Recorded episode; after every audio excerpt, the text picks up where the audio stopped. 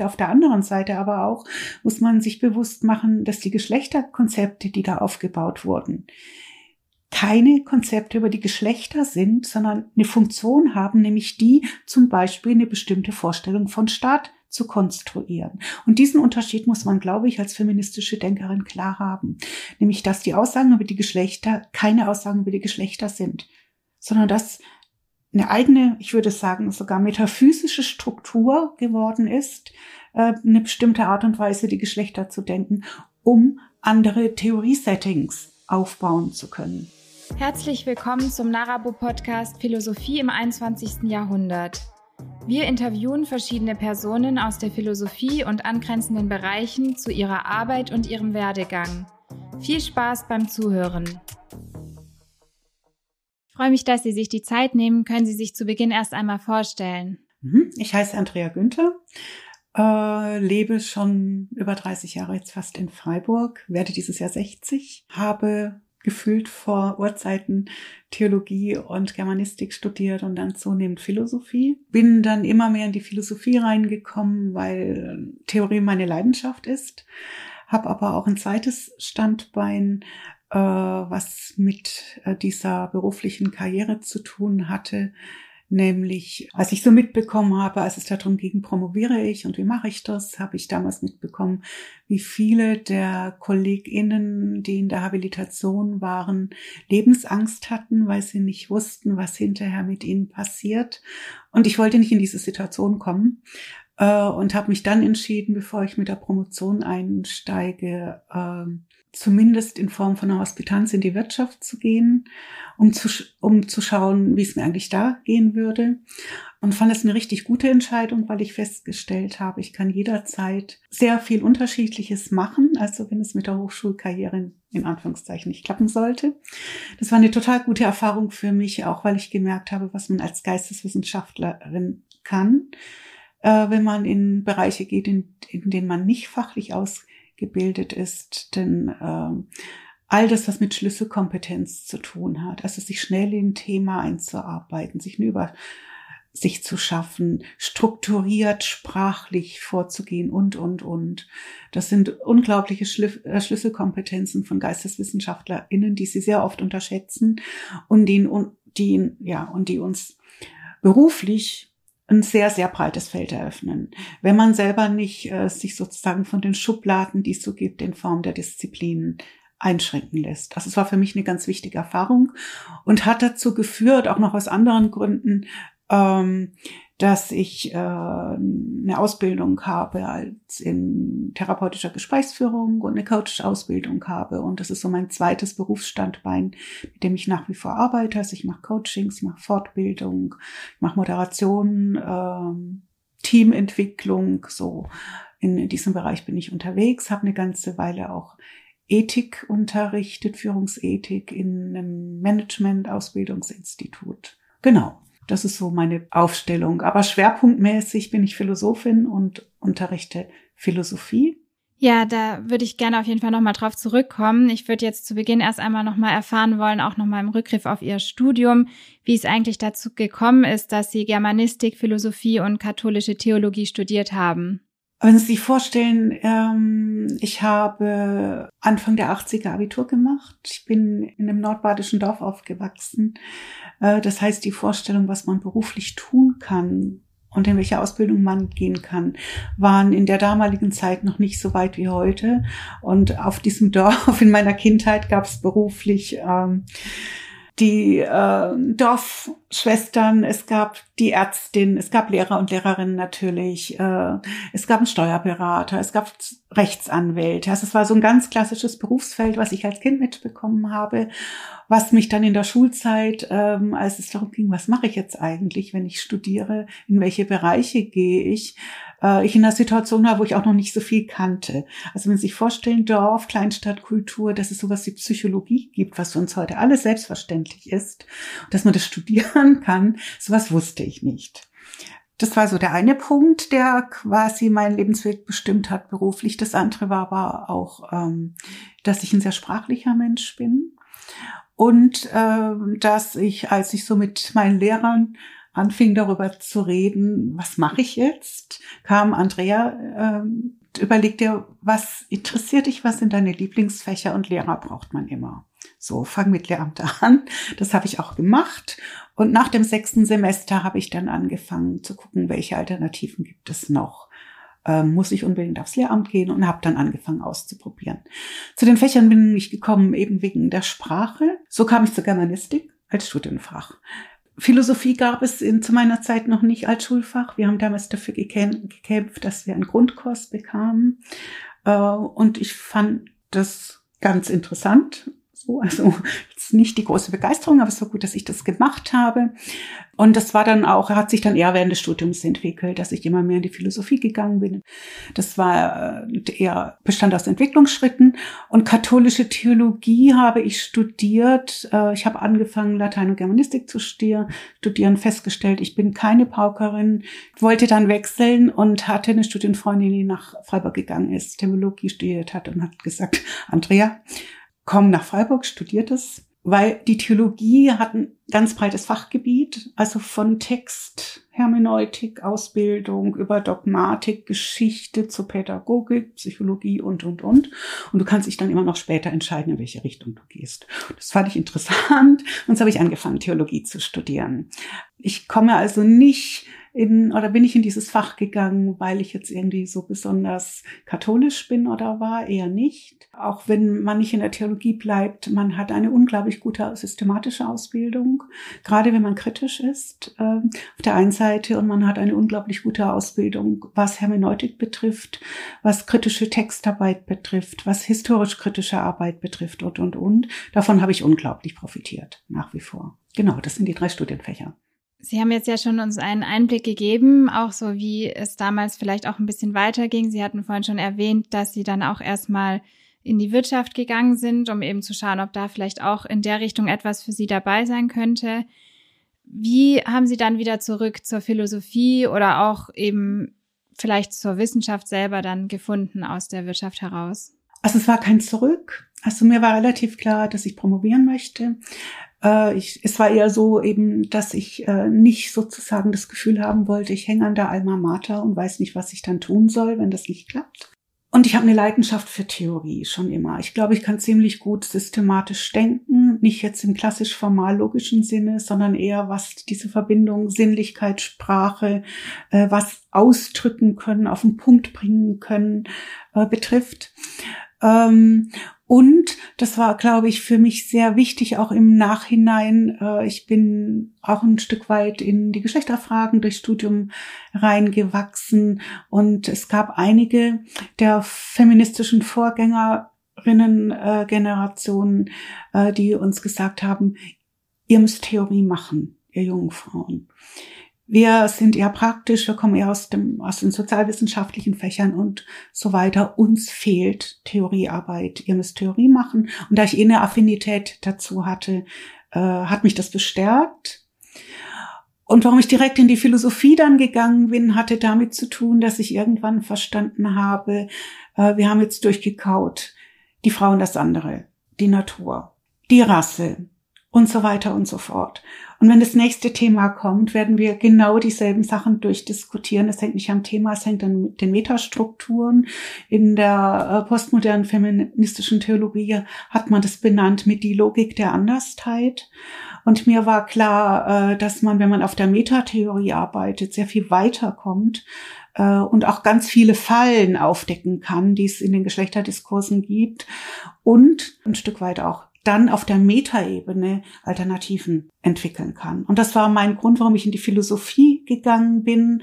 Wenn Sie mich fragen, was ist mein Schwerpunkt, dann ganz grundlegend die Verbindung zwischen politischer Philosophie und Metaphysikkritik. Ähm, Metaphysik kann man so definieren, dass es die Lehre, oder so hat Aristoteles das ja auch anfänglich benannt, äh, darüber ist, wie Menschen gedanklich Zusammenhänge bilden.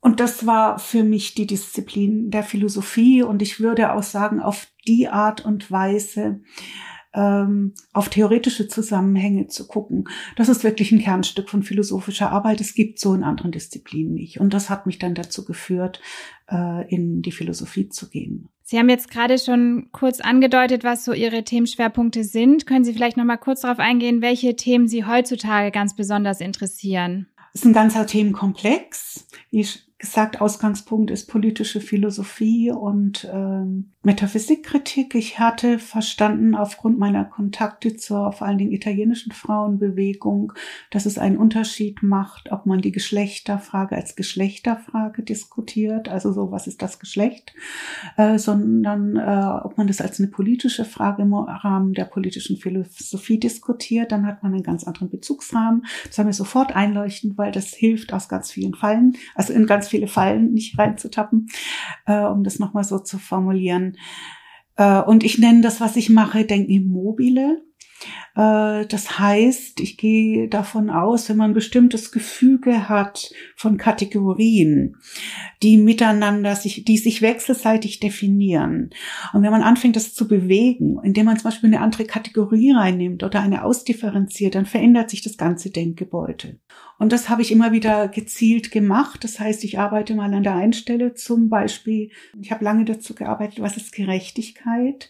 Was heißt das eigentlich, wenn äh, vor 20 Jahren etwa das Konzept der Geschlechtergerechtigkeit erfunden wurde, aber niemand das theoretisch wirklich ausarbeitet? Was heißt es im Zusammenhang damit, dass wir eine Gerechtigkeitstradition haben, von Aristoteles herkommt, in der der Gerechtigkeitsbegriff eindeutig patriarchal strukturiert ist. Das ist keine Interpretation von Aristoteles, das sagt er selber.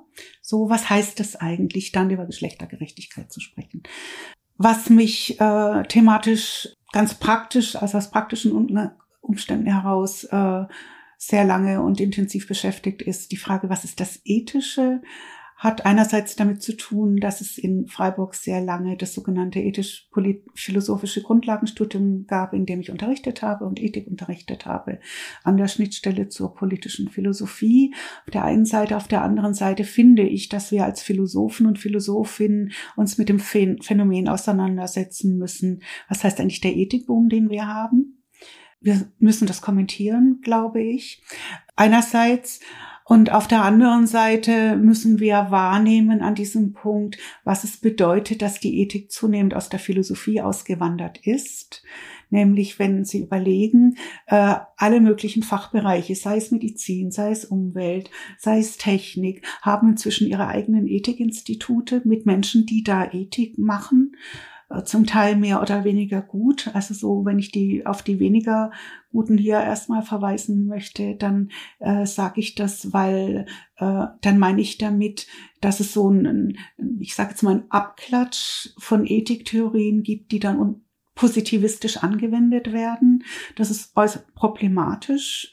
Ähm, auf der anderen Seite wird da ganz viel entwickelt in konkreten Anwendungsfragen, die in die Theoriebildung zurück äh, wirken müssten, wenn es um Ethik geht. Und die politische Frage ist, warum gibt es diesen Ethikboom? Was passiert, dass Ethik diese Wichtigkeit gesellschaftspolitisch bekommen hat. Also so eines der Themen, wo ich dran bin. Sie haben jetzt gerade ein paar Mal auch diesen Begriff des Ethikbooms genannt. Können Sie vielleicht nur ganz kurz erklären, was Sie denn damit genau meinen? Also ich glaube, dieser Ethikboom äh, wird sichtbar institutionell an ganz vielen Punkten. Ich habe das eben schon erwähnt. Ähm, Disziplinen, die erstmal nichts direkt mit Philosophie oder so zu tun haben, wie Naturwissenschaften, wie Medizin, wie Umweltforschung, äh, haben inzwischen an vielen Orten, an vielen Universitäten eigene Ethikinstitute. So, das heißt, es gibt einen unmittelbaren Bedarf aller möglichen Disziplinen, um das, was die Ethik behandelt, in die eigenen Reflexionen mit einzubeziehen. So, das gibt einen gesellschaftlichen Bedarf, der damit zu tun hat, dass wir in einer Epoche leben, äh, in der es nicht mehr selbstverständlich ist, äh, was richtig und was falsch ist, sondern wir haben gelernt, in Form von Möglichkeiten zu denken und da passt richtig und falsch nicht. Möglichkeiten sind nicht richtig oder falsch. Und deswegen wird das ethische Reflektieren wichtig. Ähm, genau, das ließe sich auch nochmal philosophiegeschichtlich ähm, festmachen. Darauf will ich gar nicht eingehen. Es wird aber auch nochmal, glaube ich, sehr sichtbar, wie lang ist es her, äh, dass der gegründet wurde. Wir hatten, wir haben einen deutschen Ethikrat beziehungsweise einen nationalen Ethikrat, der von der Regierung eingesetzt wird, um gesellschaftspolitische äh, Themen durchzubuchstabieren, wie zum Beispiel Sterbehilfe, Präimplanationsdiagnostik und so weiter und so fort. Und da geht es genau auch um diesen Zusammenhang dass wir heute nicht mehr argumentieren können wie für klischeehaft vor 100 Jahren, äh, nämlich äh, davon ausgehend, der liebe Gott hat uns gesagt, was richtig oder falsch ist. Die Natur gibt uns vor, wie wir leben müssen, oder die Vernunft sagt uns. Diese Erklärungszusammenhänge äh, können nicht mehr in Anspruch genommen werden heute, und dann braucht es andere Formen von Legitimation, von Argumentationsgängen, von Arten und Weisen, Sinnzusammenhänge zu stiften. Und diese Aufgabe erfüllt die Ethik. Sie hatten gerade das Stichwort Feminismus auch schon mal genannt. Was kennzeichnet denn feministische Philosophie und welches Anliegen liegt ihr eigentlich zugrunde? Sie sagen schon so schön eigentlich. Ich kann Ihnen sagen, was ich darunter verstehe oder wie ich zu feministischen Fragen gekommen bin.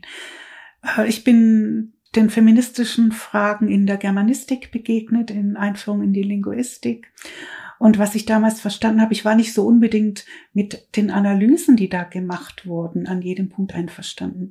Aber was ich verstanden habe, war, dass das Geschlechterverhältnis darüber nachzudenken, es zu reflektieren, auch theoretisch zu reflektieren, verstehen lässt, wie eine Gesellschaft aufgebaut ist, dass darüber Sinnzusammenhänge artikulierbar werden und anders akzentuiert werden können, wie dann zum Beispiel über eine Marxische Theorie oder eine psychoanalytische und so weiter und so fort.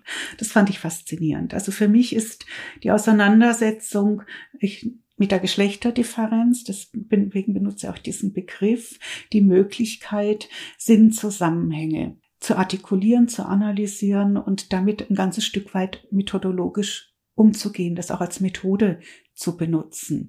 Mir geht es weniger darum, das einzig richtige Geschlechterkonzept zu entwickeln, das gibt es eh nicht.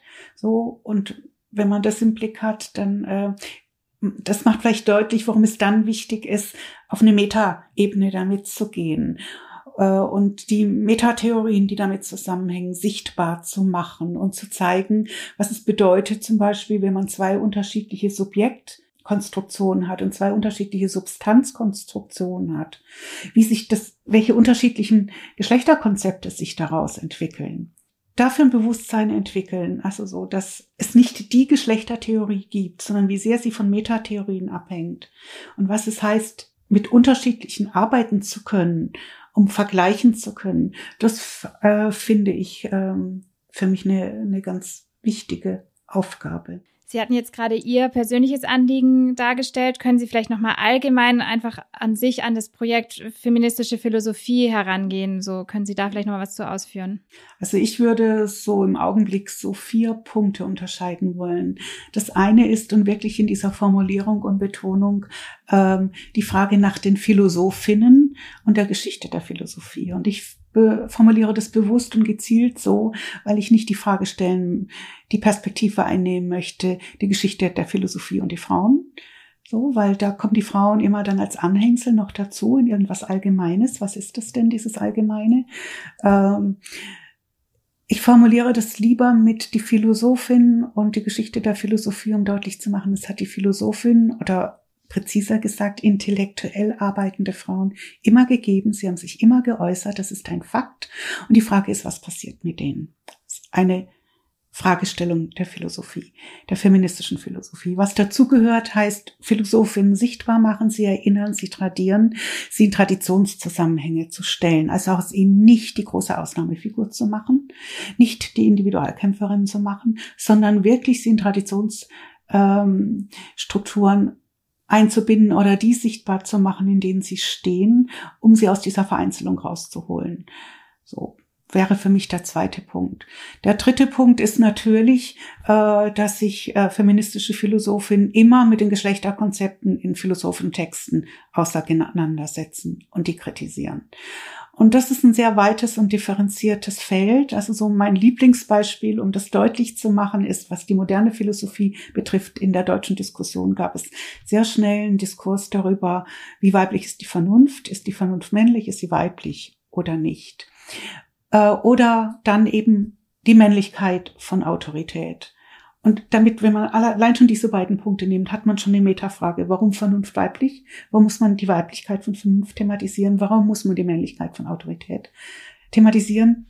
Ähm, das macht vielleicht deutlich, dass es bei diesen Fragestellungen nicht unmittelbar um Aussagen über die Geschlechter geht und über Männlichkeit und Weiblichkeit, sondern was man darüber sichtbar machen kann, heißt dann im Fachjargon die Gender Bias der philosophischen Konzepte deutlich zu machen. Das heißt, systematisch davon auszugehen, dass die zentralen philosophischen Konzepte, mit denen wir aufgewachsen sind, die zu unserem intellektuellen Repertoire gehören, dass die geschlechterkonstruiert sind.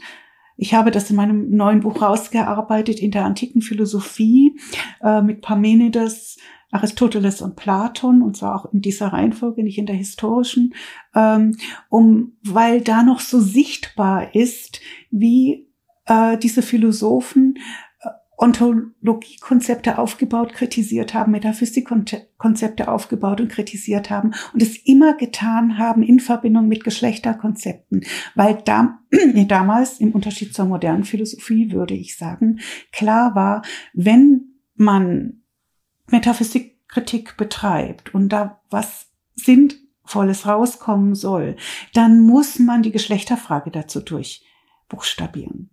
Das haben die Antiken klar gehabt und die haben das immer systematisch gemacht. Und das finde ich wirklich etwas, was verloren gegangen ist. Und das hat nichts damit zu tun, was sie inhaltlich sagen. Ich bin mit vielem, was Aristoteles über die Frauen sagt, nicht einverstanden. Aber zu verstehen, wie Metaphysik und seine Metaphysikkonstruktion eine Geschlecht oder seine politische Theorie vor allen Dingen eine Geschlechterkonstruktion braucht, um seine theoretisch Konzept aufbauen zu können. Das muss man sich sehr bewusst machen. Auf der einen Seite, was ähm, die Grundlagen unseres Politikverständnisses betrifft, auf der einen Seite, auf der anderen Seite aber auch muss man sich bewusst machen, dass die Geschlechterkonzepte, die da aufgebaut wurden, keine Konzepte über die Geschlechter sind, sondern eine Funktion haben, nämlich die zum Beispiel eine bestimmte Vorstellung von Staat zu konstruieren. Und diesen Unterschied muss man, glaube ich, als feministische Denkerin klar haben.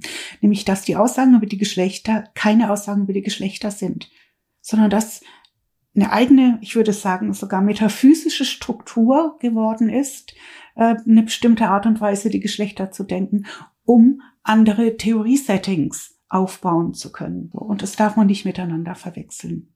Können Sie vielleicht darauf anschließend auch noch mal einige zentrale Konzepte der Geschlechterverhältnisse aus der philosophischen Tradition kurz skizzieren? Also ich glaube, die größte Last, die wir haben, was die Geschlechtertheorien betrifft, ist, äh, dass wir eine Tradition haben, die von vorgeordneten, nachgeordneten und übergeordneten Geschlechterkonzepten ausgeht. Damit ist gemeint, Aristoteles sagt sozusagen, das ist jetzt sehr frei paraphrasiert, uh, unabhängig davon, was sich tatsächlich beobachten lässt, ist es so, dass immer weiblich passiv ist und männlich aktiv ist. Und das ist vorgeordnet. Aristoteles könnte sowas sagen, dann könnte man darüber streiten und äh, sozusagen sich Alltagsphänomene anschauen und sagen, schaut doch mal, wie aktiv Frauen sind. Aber wenn das vorgeordnet ist, dann spielt das, was real ist, keine Rolle. Dasselbe gilt für nachgeordnet. Klassisches Beispiel dafür ist, Mädchen können vielleicht einmal ein Kind bekommen. Diese Möglichkeit verführt dazu, zu strukturieren, wie Mädchen erzogen werden müssen so nachgeordnet, Telos, also eine teleologische Ordnung des Geschlechterverhältnisses. Es wird irgendeine Vermutung, was irgendwann sein könnte, im Raum gestellt, die wird zum Ziel erhoben und danach wird das Leben von Frauen und Mädchen strukturiert nachgeordnet. Übergeordnet kommt, äh, hat Parmenides eingeführt. Äh, Parmenides ähm, vertritt, ähm, stellt fest, dass tatsächlich geborene Körper äh, ähm, dass die nicht alle geschlechtlich eindeutig sind, es keine Einheit der Organe gibt. Äh, das war das Paradigma dafür. Und dass Menschen, äh, die nicht eindeutig geschlechtlich sind, freundlich formuliert, ähm, er ist etwas krasser in seiner Bewertung, leiden müssen automatisch. Und was er macht, ist dieser dieser tatsächlich beobachtbaren Natur der geborenen Körper, dem stellt er die Rede der Göttin Dike entgegen, die die wahre Natur der Geschlechter behauptet.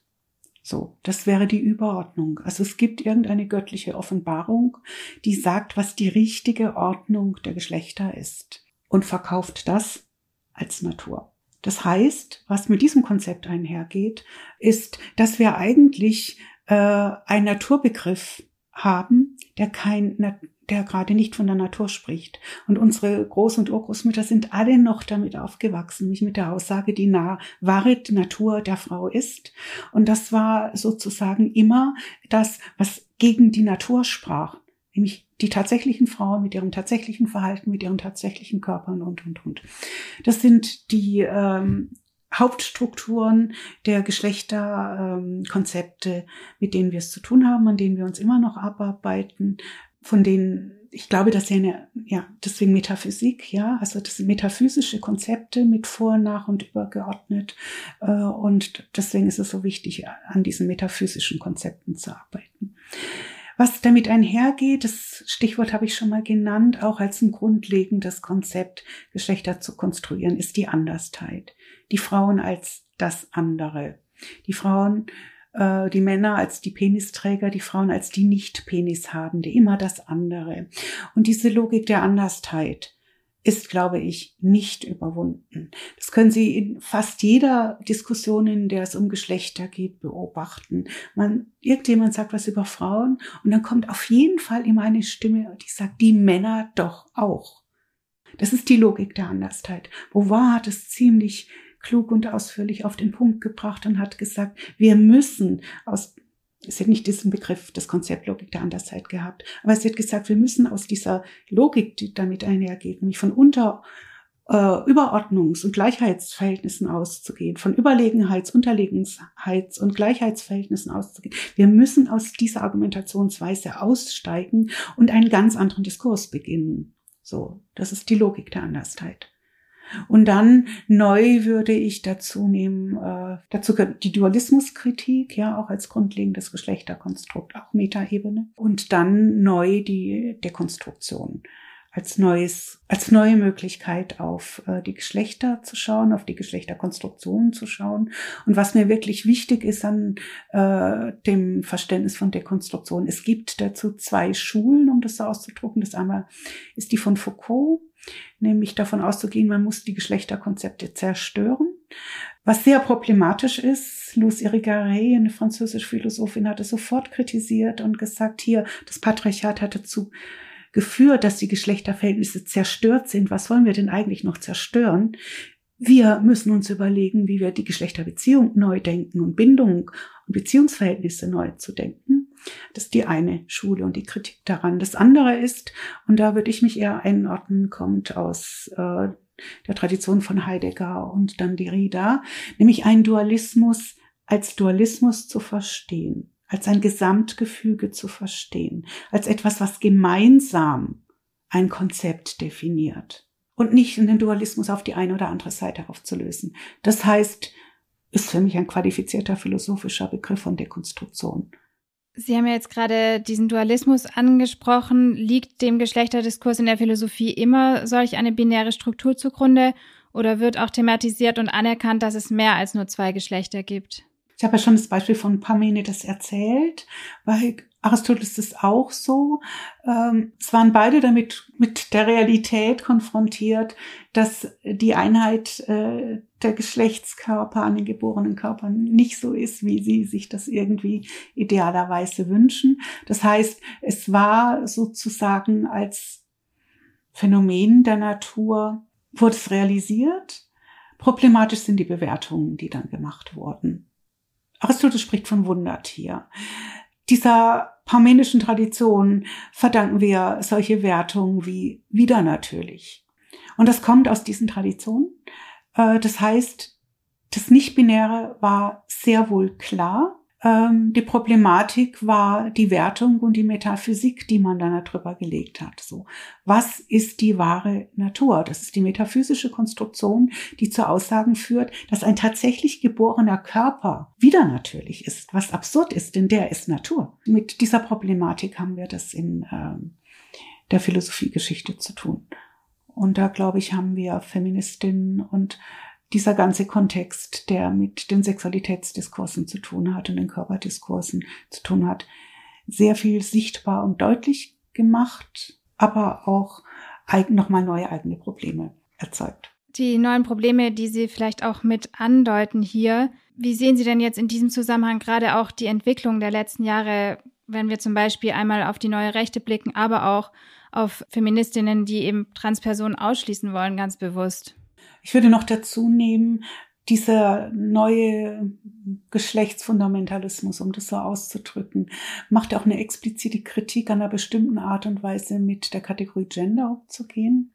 Und ich finde, dass das, was da diskutiert wird und aufeinanderbreit komplementär ist und nach wie vor sich in diesen patriarchalen, dualistischen Strukturen als Diskurs abspielt, nämlich äh, im Zusammenhang damit, dass wir eine Tradition haben, die mit dieser Vor-, Nach- und Überordnung von einer Disposition ausgeht, die eindeutig bestimmt ist. Und auf der anderen Seite ist eine bestimmte Art von feministischer Gender-Diskurs ins andere Extrem gefallen und behauptet die totale Unbestimmtheit, aber sie bleibt im selben Dualismus. Das ergänzt sich wunderbar.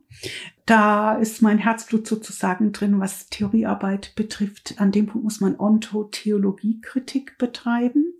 Das heißt, sich bewusst machen, dass eine bestimmte Art und Weise, ein Konzept zu bilden, zu einer theologischen Figur wird. Das heißt, äh, nicht, dass daraus Gott gemacht wird, sondern dass etwas so konstruiert wird, wie ein Gott konstruiert würde. Nämlich als eindeutig, als absolut, als einzig und so weiter und so fort. Und wenn man in diesem Dualismus von total bestimmt, eindeutig, absolut bestimmt und total unbestimmt bleibt, theologisiert man. Und ich glaube, gesellschaftspolitisch haben wir das auch wirklich mit einer öffentlichen Diskussion zu tun, wo man das Gefühl hat, es hat einen religiösen Charakter, was da abgeht. Und es ergänzt sich auf eine wunderbare Art und Weise. Die Herausforderung, die darin liegt, und das habe ich, glaube ich, jetzt indirekt schon mitformuliert, ist, diese dualistische Struktur zu erkennen und zu wissen, was man theoretisch dann machen muss, um diesen Dualismus nicht zu bedienen. Und das ist erstmal auf der logisch-metaphysischen Ebene etwas sehr Einfaches. Man muss nämlich etwas denken können, was zugleich bestimmt und unbestimmt ist. Und das gilt auch in dem Fall für Geschlechterkonstruktion. Und das ist das, was ich, glaube ich, in meinem Buch auch sehr gründlich herausgearbeitet habe. Sie haben jetzt Ihr Buch immer wieder schon erwähnt. Der Untertitel dieses Buches lautet ja Auf dem Weg eines genealogischen Geschlechterdiskurses. Können Sie erklären, was damit genau gemeint ist? Also, Genealogie ist nach meiner Meinung die große alternative metaphysische Möglichkeit, um aus dieser Vorüber- und Nachordnungsstruktur herauszukommen.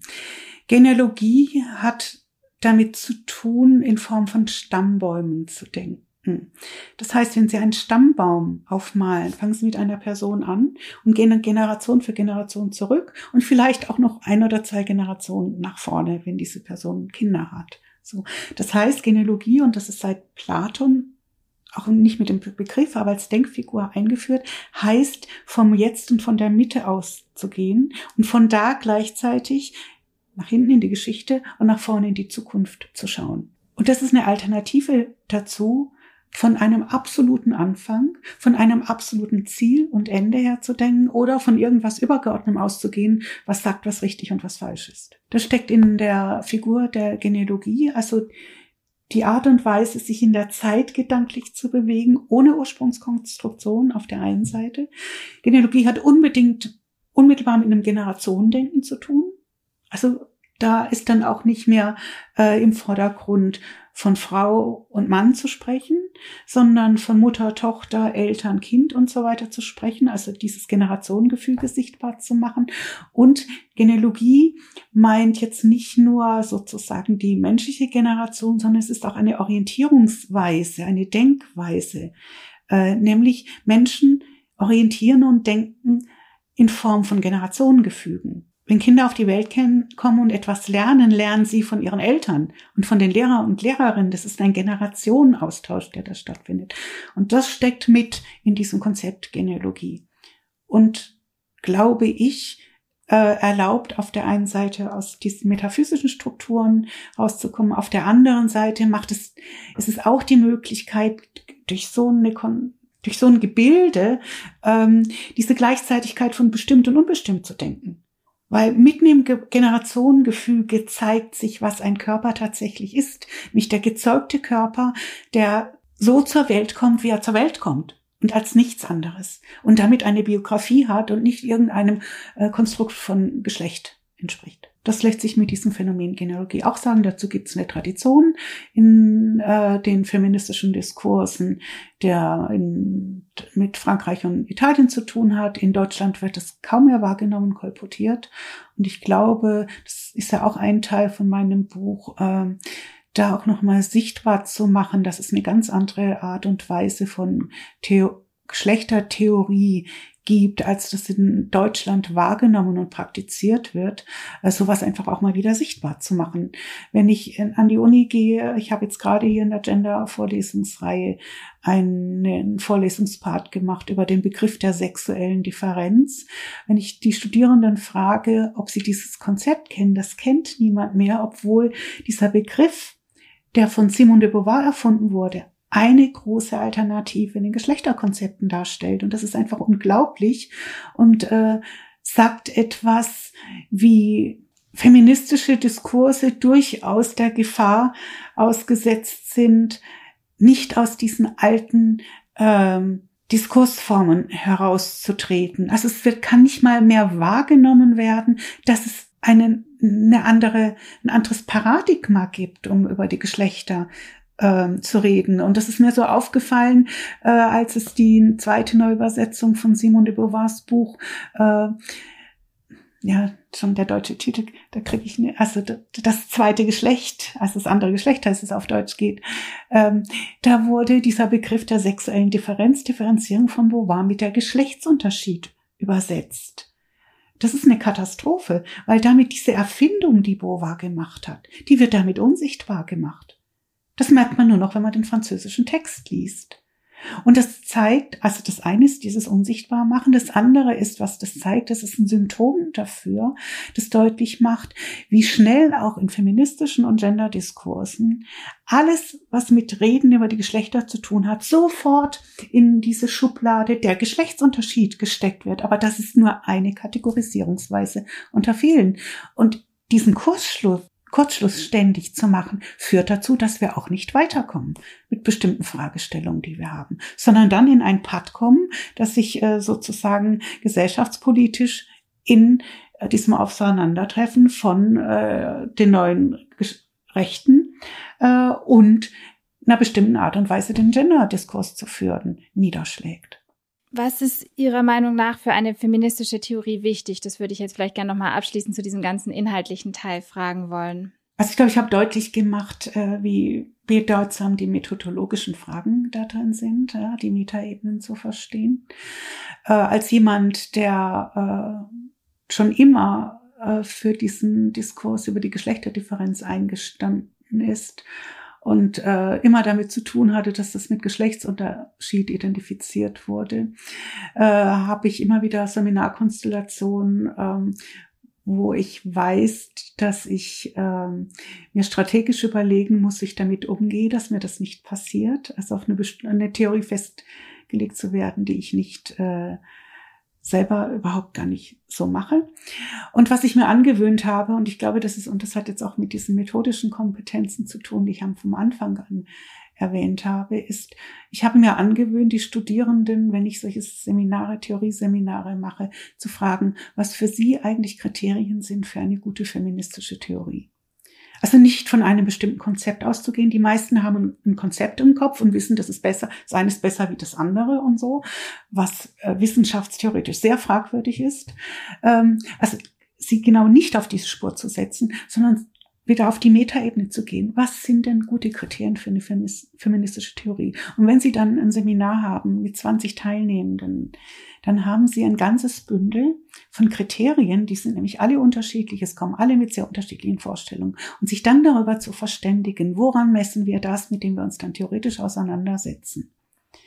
Wie beobachten wir das, was in diesen Texten steht, wenn wir es in Beziehung setzen zu dem, was wir so eigentlich als Idee haben, was eine gute feministische Theorie ist? Diese, ich sage sag's mal, dialektische Arbeit zu machen.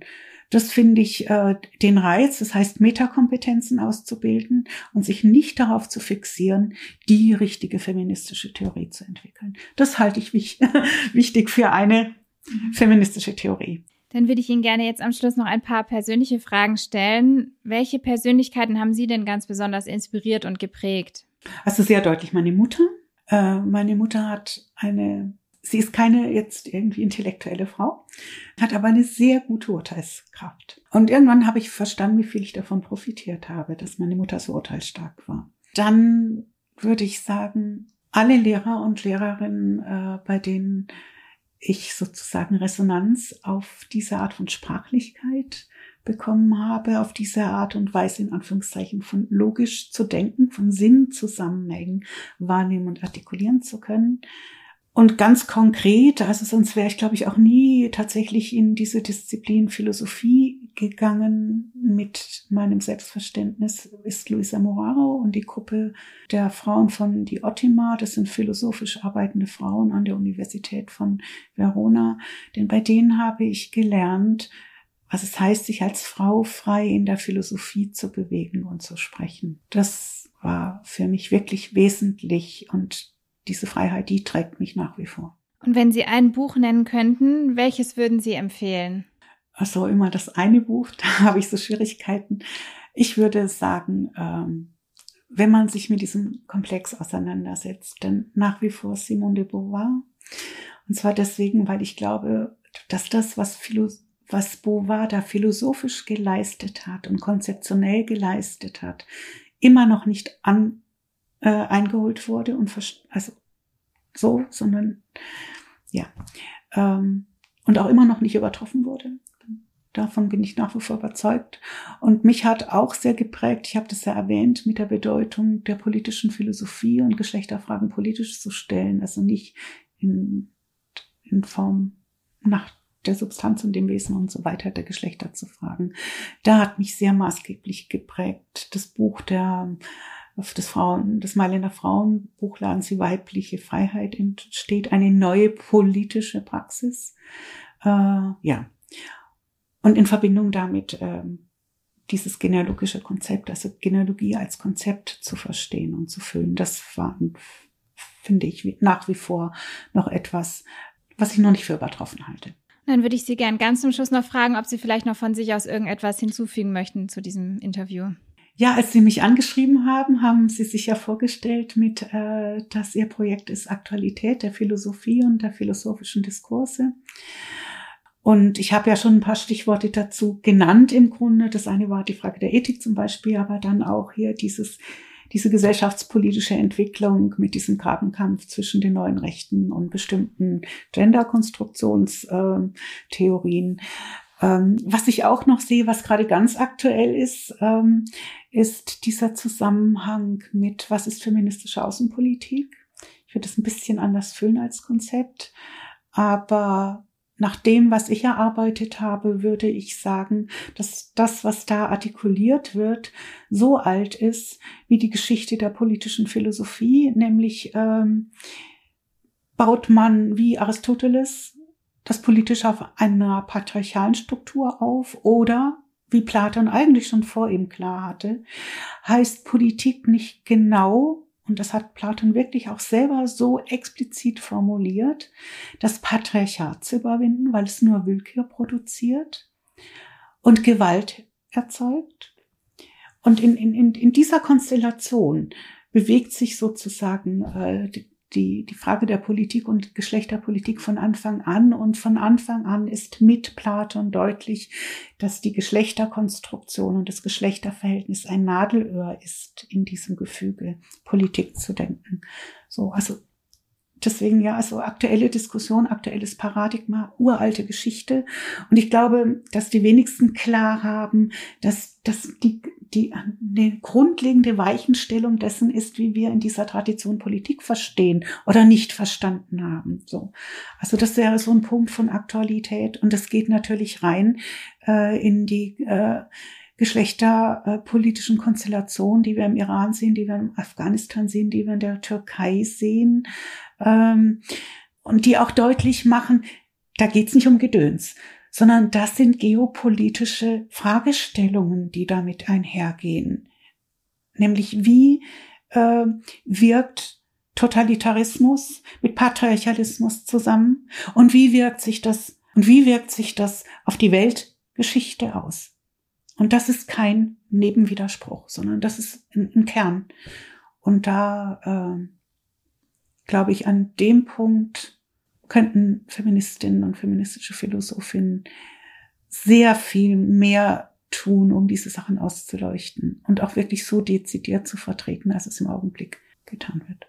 Ja, vielen Dank auch für diese klaren Abschlussworte. Ich möchte mich an dieser Stelle einmal für das ganze Gespräch bei Ihnen bedanken und dass Sie sich dafür die Zeit genommen haben. Ja, sehr gerne. Wir freuen uns, dass du dir die Zeit zum Zuhören genommen hast. Gerne kannst du uns deine Anregungen, Gedanken oder Wünsche mitteilen. Ausschnitte des Interviews kannst du dir auch als Video auf unserem Narabo YouTube-Kanal ansehen. Bis zum nächsten Mal.